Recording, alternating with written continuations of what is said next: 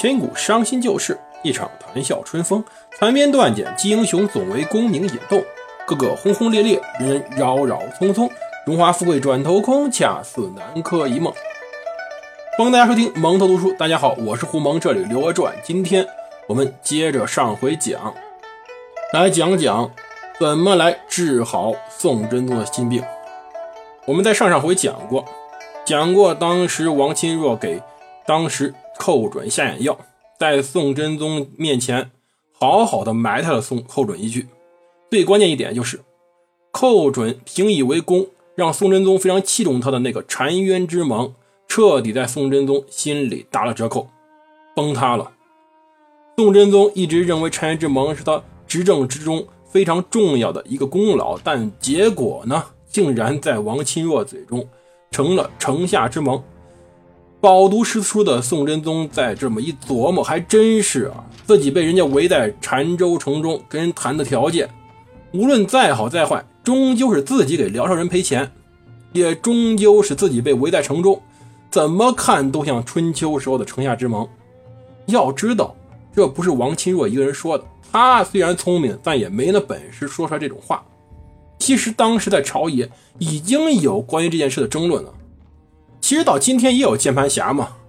中国一旦跟人家达成什么协议，免人家点税或者免人家点什么贷款。立马就有人说是丧权辱国、出卖国家利益，听过这种论调吗？根本不见少的。当年更是，只是当年好点就是认字的人不多，知道这事儿的人也不多。但是少不了这些乌鸦在乱叫唤，说当时宋真宗是出卖国家利益啊，丧权辱国，变着法骂宋真宗，不稀罕。只不过之前没人提起，这回王钦若为了打击寇准，把这盖子掀开了。但是王钦若同志，你把人家皇帝给好好打击一顿，让皇帝彻底厌恶寇准，以至于随后寇准被罢官，撵出了当时朝廷，那么你就得负责治好人家皇帝心病啊！皇帝赵恒这时候彻底抑郁了，非常抑郁。你想想，我的功劳变成了一个耻辱，那么怎么弥补这个耻辱啊？做错事了，总得想着办法找补啊！怎么找不回来？那自然还得王钦若。当时啊，宋真宗非常不高兴。有一天，也在景德四年的一天，他去问王钦若说：“爱卿啊，现在该怎么办呢？就是说，都成这样了，反正这协议也签了，总不能撕毁吧？那么该怎么办呢？”王钦若特别狡猾。大家听听这个说话的艺术，怎么给上司提建议？他知道当时宋真宗比较懦弱，说好听点叫比较仁慈，说难听点就叫懦弱。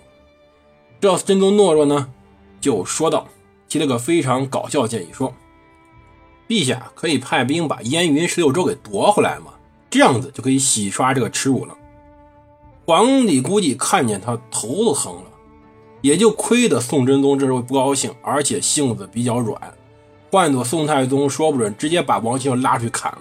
开玩笑吧！我要真能收复幽燕，这要还坐在这儿思考为什么我当时签了个协议，我要有这本事，直接把当时辽朝人赶出去不就得了？干嘛签那个破的澶渊之盟啊？但是啊，他又不能这样说呀，就只能说道：“哎，河北的生灵涂炭，打了二十年仗了，刚刚得到休息。”我实在不忍心再让他们前去送死了，爱卿啊，再想个其他主意吧。王钦若说：“皇帝陛下，您不想用兵，那么就必须要有大功业，才能振服四海，夸世戎狄，就让四海都振服，让周围的少数民族呢也非常佩服陛下。”皇帝说：“什么叫做大功业呀？”王钦若出了一个主意，就俩字儿：封禅。王钦若说：“封禅可以做到啊，但是封禅一定要天降祥瑞。”听着耳熟吧？若之前听过我们讲曹丕传的时候，曾经提过，曹丕当皇帝时候，真是天降祥瑞啊，什么都有，反正是什么嘉禾呀。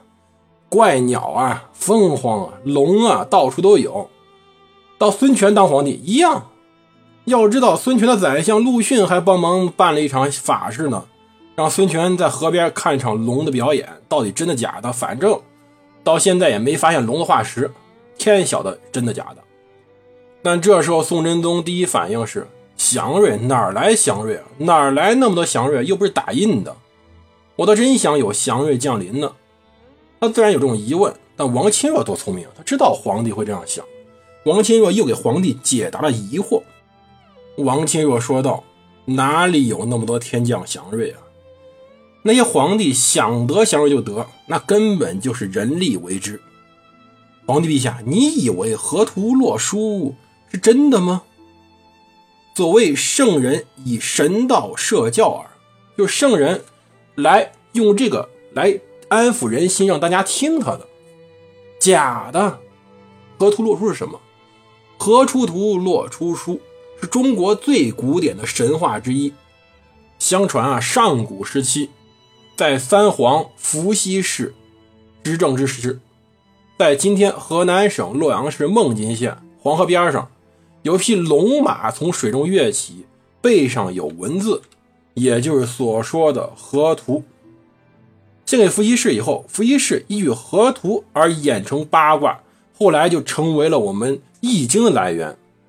在夏朝、商朝、周朝都有易经，只不过后来前面两个易经丢了，而周朝的周易流传下来，让我们所得知。又相传，在大禹时期，洛阳西洛宁县洛河中浮出一只神龟，背负洛书，就神龟背上有个洛书。这神龟呢，献给大禹，大禹依据洛书而治水成功，同时呢。化天下为九州，又以此定九章大法治理社会，所以会有河图洛书被收传到下面我们所说的尚书中，名为洪范。而在易经中呢，又有记载河出图，洛出书，圣人择之，指的就是这两件事当然呢，河图本质上就八卦。而洛书呢，本质上有点像今天我们所说的九宫图。反正这两个东西呢，都是有动物背上刻着的。尤其的龙马长什么样，我们不知道，有可能就是一匹身上长鳞片，还是背上有图案的马。反正现在呢，我们是见不着到底长什么样。所谓河图洛书呢，也有可能跟当时陈胜吴广起义时吴广学狐狸叫“大楚兴，陈胜旺”那种感觉差不多，或者说刘邦当皇帝斩大蛇起义。反正呢，都是点由头，有点由头了，那么众人也会相信。一般的老百姓都比较迷信嘛，中国老百姓今天还有人迷信呢，更别说当年了。反正这事儿真不了，真宗皇帝还是不放心呢。真宗皇帝担心王旦会插手，这时候寇准被撵走了，王旦是宰相啊，说王旦要插手怎么办呢？王钦若说：“臣请以圣谕玉旦，亦无不可。”说白了就是，我把您的意思给王旦说，王旦一定答应。王旦这个人呢，就一循吏，说白了没寇准那种风骨。皇帝说什么，他也想做什么，其实没啥区别。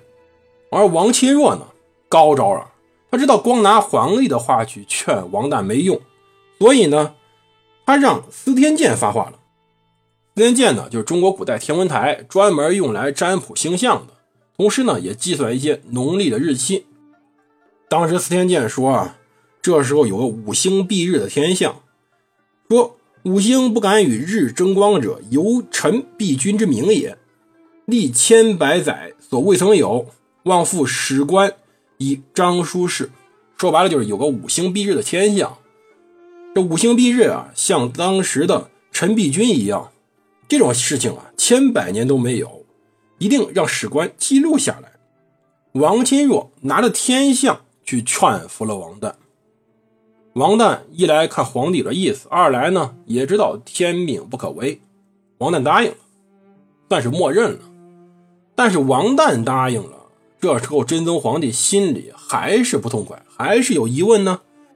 有一天晚上，在皇帝闲余之时，他到密阁，也就是皇家图书馆。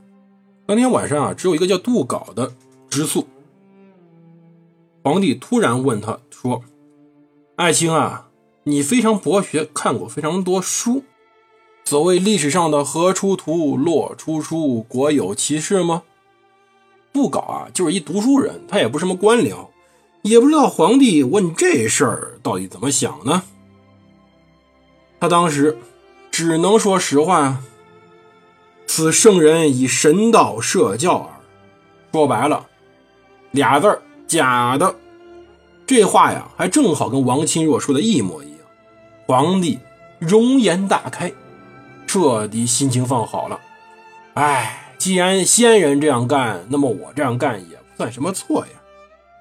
随后呢，便召王旦到晋中喝酒。喝完酒以后呢，把一樽酒赐给了王旦。说这个酒非常好，拿回家去，跟老婆孩子一块喝吧。等王旦把酒拿回家，一打开，苍天呐，里面全是珍珠啊！